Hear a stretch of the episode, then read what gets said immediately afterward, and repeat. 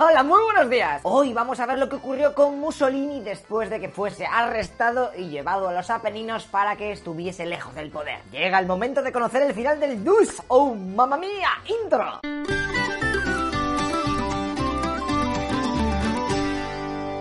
Y épale, este vídeo está patrocinado por MyHeritage, una web famosa con la que podrás descubrir quién son tus antepasados rápidamente, haciendo ahí tu árbol genealógico con foticos y todo. Incluso puedes ver los periódicos que salieron cuando tú naciste. Mira, madre mía, 88 centavazos por 2 litros. Uf, qué tiempos aquellos. Pero hay más, eh, que esto es como una navaja suiza. Tiene un apartado especial de inteligencia artificial para colorear fotos antiguas que quedan al pelo. Otro para mejorar su calidad y que no se vea ahí un píxel por metro. Y el último, que es la repera, es el de animar las fotos, así ves todo el flow que tenían tus antepasados. Fíjate, voy a subir la instantánea de la orla de la universidad de mi tatarabuelo Blas de Lezo. Y.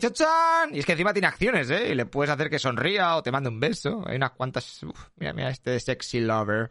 Estoy enamorado ya. Con MyHeritage, además, como ya sabrás, puedes mandar una prueba de saliva para que te mire el ADN y te digan de dónde vienen tus antepasados. Gracias a esto yo mismamente me enteré que tengo un 3% de finlandés. ¿Cómo te quedas? Si es que se me ve en la cara. Si te interesa, te dejo en la descripción un link con el que tienes 14 días gratis de prueba y si te mola, pues luego te hacen un 50% de descuento por ir de parte mía, ¿eh? Aquí los Loco Pixar molamos flipantemente mucho. Así que ya tú sabes, mi niño. Antes que nada, recapitulemos un poco. Nos habíamos quedado con que habían apresado a Mussolini. Se había creado un nuevo gobierno italiano que decía seguir siendo colega de Alemania, pero que en realidad estaba negociando el armisticio con los aliados. Así que Hitler ordena invadir toda Italia y así impedir perder todo ese cacho del terreno. Genial. Pues a Mussolini le arrestaron el 25 de julio de 1943. Un mes y pico después, el 8 de septiembre, el nuevo gobierno italiano anunciaba que capitulaba y cuatro días después los alemanes llevaban a cabo la Operación Roble. O lo que es lo mismo, rescataban a Benito. Ahí con planeadores topros, que ya te lo conté en otro vídeo. Vale, pues una vez que lo liberan, se lo llevan a Alemania para que se entreviste con Hitler. El italiano estaba de bajona. Que sí, vale, que me habéis liberado y tal, pero es que la guerra es un asco. Y está claro que vamos a perder. Yo paso de seguir siendo presidente de Italia, así te lo digo. Y Hitler le contesta. ¿Qué dices, hombre? Que no, si es que si eres la hostia. Además que tú piensas que solamente les estamos dejando un poco de ventaja para que se lo crean, ¿eh? Y luego ya le, le ganamos. Venga, tío, no me jodas. Antes molabas Mussolini, ¿qué te ha pasado? Venga, dilo de Ango dilo, venga. No, ay, ay, ay, me estás obligando a cantarla, ¿eh? Venga, Benito, sal a bailar, que tú lo haces fenomenal. Vuelvo. Aquella canción Zaca fue una oleada de motivación para el italiano. Bueno, eso y... Ah, que se me olvidaba, que si no vuelves a dirigir tu país, vamos a tratar a Italia como cualquier otro país ocupado. Así que tú sabrás. Por lo que Mussolini, todo presionado, volvió a Milán y allí anunció que creaba un nuevo partido fascista y gobierno republicano. Y como no quería volver a Roma por si había malos rollos, se puso la capital en Saló, ahí arriba de Italia, que es donde estaría escoltado por guardias de las SS. o sea que el 23 de septiembre de 1943 se creaba la República Social Italiana. Fíjate que solamente la Alemania nazi, Japón y los estados ocupados reconocían este nuevo estado. Y es que ni la España de Franco quiso tener relaciones con este nuevo país. Ay, Paca, con lo que Mussolini hizo por ti. Y ahora le das la espalda. Qué fuerte me parece. Este nuevo país comprendía toda Italia menos los lugares ya conquistados por los aliados. Es decir, Sicilia y algunas partes de abajo de la bota. Además de que en la ciudad de Nápoles los ciudadanos, al enterarse de la vuelta del Dutch y sus mierdas pro guerra al lado de los alemanes, dijeron ¡y una mierda! Y se levantaron contra las tropas germanas de la City, consiguiendo echarlos. Ay, ay, ay. El gobierno de Mussolini no tenía ni parlamento ni leches, por lo que todo el poder, en teoría, recaía en el propio Benito Mussolini. Pero eso en verdad era fake ya que ahí se hacía lo que ordenaban los mandos militares alemanes de la Wehrmacht, o sea, del ejército. De hecho, los nazis fueron los que decidieron quién serían los ministros que acompañarían al Dutch en esta nueva aventura. Esta dependencia a favor de los alemanes era to bestia. Fíjate que varias zonas del norte los alemanes directamente se las pillaron como si a partir de entonces fuese territorio alemán. De hecho, se pusieron a expulsar a la población italiana y a meter a su gente en la zona. Pero no solo eso, también la mayoría de la producción industrial y recursos se iban para Alemania. Por lo que Italia empezó a tener escasez de materiales. Hitler ya avisó a Mussolini que eso pasaría. Mira, chico, estamos en guerra, ¿qué quieres? Y además eres un títere. ¿Te vas a comer esa grapadora? ¿No? ¿Para compartirnos? Pues para mí. La poca aviación y la armada italiana que no había desertado se quedaron al mando de los alemanes. ¿Te acuerdas del grupo de operaciones especiales que tenían? Los cerdos italianos, ¿eh? aquellos mini submarinos que hicieron la raid en Alejandría. Pues su cuerpo de élite se mantuvo fiel a Mussolini y como en el mar tampoco había mucho que hacer, se dedicaron a la lucha contra los partisanos. Y en el ejército de tierra, pues es que tampoco es que quedasen muchos hombres para luchar. Date cuenta que la mayoría habían sido llevados a Alemania para currar en los campos de trabajos forzados. Otros habían desertado y se habían a su casa y otros tantos habían cambiado de bando y ahora estaban luchando junto a los partisanos o aliados. Por lo que a Mussolini le tocó improvisar e intentaron reclutar nueva gente en las cárceles, ofreciendo que se les perdonaba la condena si luchaban en el ejército nacional republicano. De todas maneras, ya te digo que los soldados italianos apenas tuvieron batallas contra los aliados, mayormente porque siempre estaban enfocados en la lucha contra la resistencia y los partisanos. Ah, y Benito Mussolini, cuando llegó al poder de nuevo, eh, puso en marcha el conocido como Proceso de Verona, o lo que es lo mismo, iba a intentar encontrar a aquellos colegas que habían votado en contra suya en el gran consejo fascista que os comenté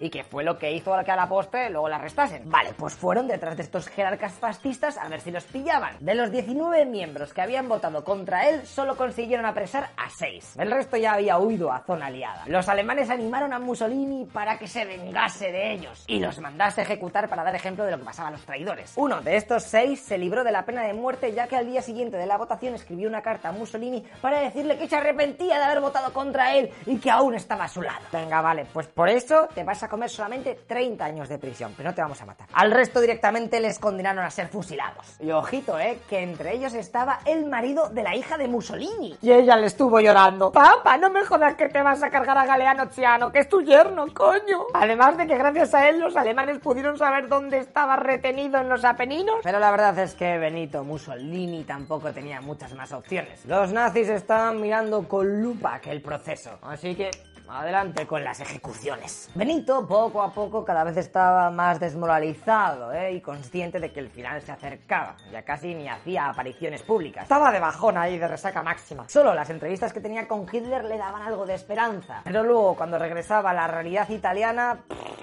Estaba como para apagar la consola ya. Fíjate cómo estaba de desesperado por ganarse al pueblo, el cual mayormente casi todos los días estaba en huelga y con mil problemas. Bueno, que Mussolini habló con el fundador del Partido Comunista Italiano, Nicola Bombacci, y este le redactó un programa para transformar económicamente el país. Se iba a socializar el fascismo. También te tengo que decir que el Nicola este llevaba ya unos cuantos añicos que había pasado del comunismo y se había hecho bastante fan del fascismo. Pero bueno, ahora los dos iban a intentar hacer una fusión perfecta, como mismo fascismo. Se iban a hacer unas reformas que sirviesen para luchar contra el capitalismo y el marxismo. Lo que pasa es que aquello no llegó a ningún lado, ya que los alemanes que estaban, como quien dice, en la habitación de al lado, mirando cómo pasaba todo, en plan, podéis hacer una fusión ahí, ¿no? Fusión, creme, eh, con Mal rato se cansaron y dijeron, ¿pero qué cojones estáis haciendo? Dejaos de tonterías, por favor. Ay, ay, ay, aquí nadie va a hacer que la industria pesada del norte sea pública, ni va a hacer reformas sociales, ni pollas en vinagre. Sois tontísimos, ¿vale? Venga, anda, toma unos legos. Uy, cógelo. Ay, Mussolini, qué torpe estás. Eh, ya vale, ¿no? Ya vale. si te damos un gobierno y te pones aquí ahora con un comunista, te la vas a llevar al final. Avisado, tienes tarjeta amarilla. El juego ese creo que te está cambiando, ¿eh? Trae para que la Game Boy. No, no han secuestrado a Peach, ya, es que es un otaku de que, es que estás loco. En definitiva, que la cosa cada vez fue a peor y finalmente los aliados en abril llegaron al norte de Italia. Y ahí los partisanos hicieron una ultra insurrección general, que ya te contaré, logrando pillar las principales ciudades. Y el 25 de abril Mussolini dijo, mira, Chechu, yo me piro de aquí. Así que disolvió el gobierno e intentó escapar a Suiza con otros mandatarios y su amante. Lo que pasa que cerca de la frontera lo reconocieron y, ale, el 26 de abril fusilados todo el mundo, incluido el este que te había contado antes. De hecho, a este ayudante le pondrían el cartel de super traidor cuando colgaron los cadáveres en una gasolinera de Milán. Estos fusilamientos los aliados no los investigaron porque ellos no habían reconocido la República Social Italiana, así que su rendición no entraba en la mesa, por lo que esas cosas eran movida de la resistencia italiana. O sea, que era gratis, it's free. Podéis matar eh, vaya suda. Oh, mama, game over para los italians. Como curiosidad, no sé si has visto La vida es bella, la película. Supongo que sí, porque si no te doy con una Zeus en todo el pecho. Vale, pues en esta peli, cuando arrestan a los protagonistas, que yo me la vi para hacer el vídeo este, y dije, hostia, sí que tarda, eh, a lo mejor media película es de la historia de amor, de los cojones, hostia. Ok, pues ese momento es porque los alemanes acaban de realizar la operación que te conté en el anterior capítulo. Se habían esparcido por toda Italia y las SS empezaban a hacer de las suyas. Y ahí es cuando comienzan las deportaciones masivas a los campos de concentración que tenían en Alemania y Polonia. Los años anteriores, con el fascismo de Mussolini, los judíos habían estado discriminados. Sí, pero no en plan de perseguirlos para matarlos. Y es que eso es muy nazi. Así que luego te pones la película y vas a poder apreciar un poquito mejor todo el contexto histórico ¿eh? Y te vas a quedar un poquito loco con los italianos que digan, ¿cómo? ¿Me van a, dónde me llevas? Pues no saben nada, ¿sabes? Acaban de llegar los alemanes y te qué cojones pasa. Es una joya obra maestra de película, la verdad. Para terminar este episodio te voy a leer uno de los últimos textos de Mussolini que escribió el 22 de abril de 1945. ¿Tú qué crees? ¿El fascismo es de izquierdas o de derechas?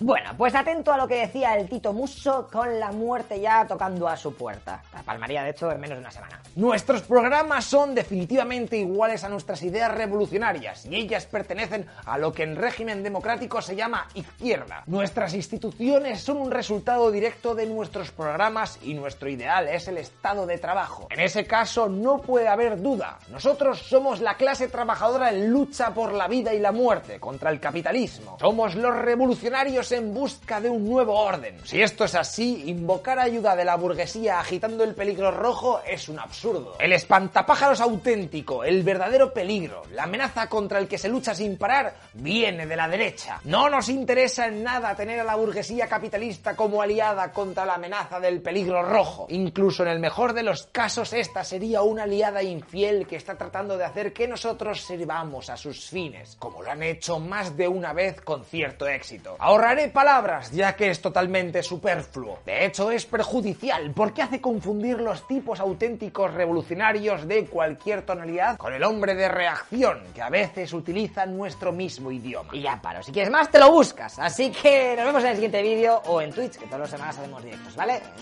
Por la mañanica y por la tarde jugamos ahí al Rainbow. Venga, tío, hasta luego, lo comixas.